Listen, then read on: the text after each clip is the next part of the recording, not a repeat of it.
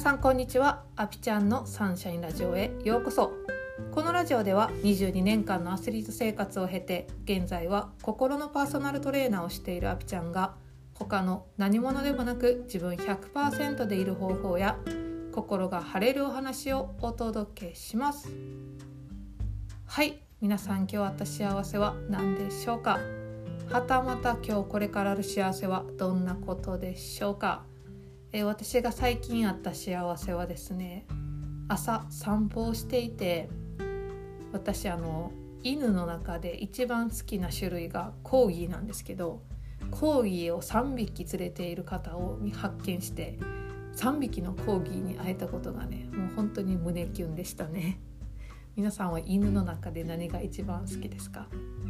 そしてこの幸せね今日あった幸せを話す時に毎回同じことじゃなと思って私もね違う種類の幸せ気づきをあの頭の中で考えるんですけど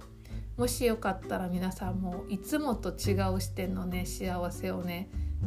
考えてみてほしいなというふうに思います。はいということで今日のポッドキャストのテーマに行きましょう。今日のテーマは必要以上のストレスは堕落を生むというお話をしたいと思います。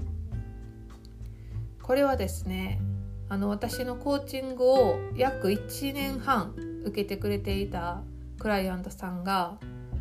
あの意を決してカナダ留学に9月の末から行ったんですよね。で今回その私の企画で単発でコーチングする機会があってカナダと17時間の時差がある中コーチングをしたんですよね。うん、でその時に海外の留学にチャレンジするってすっごく勇気がいることだしあの素晴らしい挑戦だと私は思うんですよ。でその大きな挑戦をした本人っていうのはこれだけ大きい挑戦をしてるんだからこそ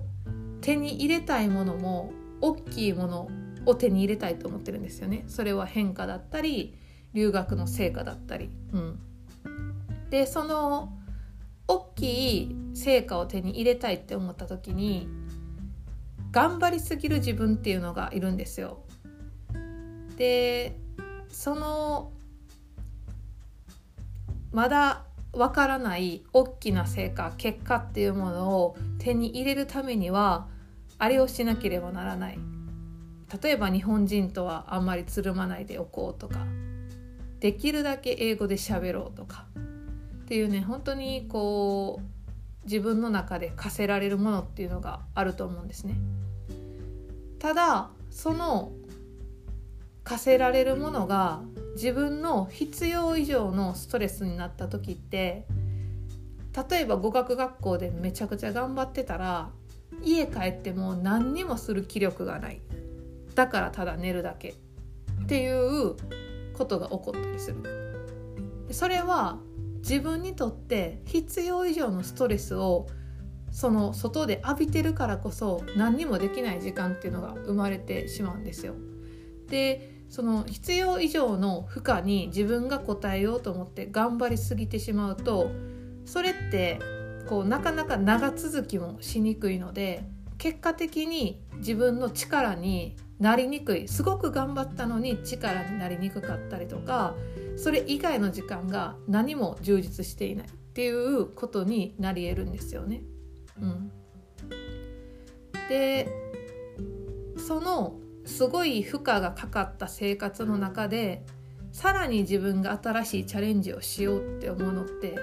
もうエネルギーが枯渇してるからなかなかその発想が生まれなかったりとかやらなあかんって分かってるんやけどすごく腰が重いっていう状態にもなったりします。で何かこう自分にとって大きなゴール目標とかがあったとしても今の自分の現在地現状の力自分は、えーと今どんな状態なのかっていうことをまずやっぱり理解しないといけない。でその自分の現在地が分かったらそのね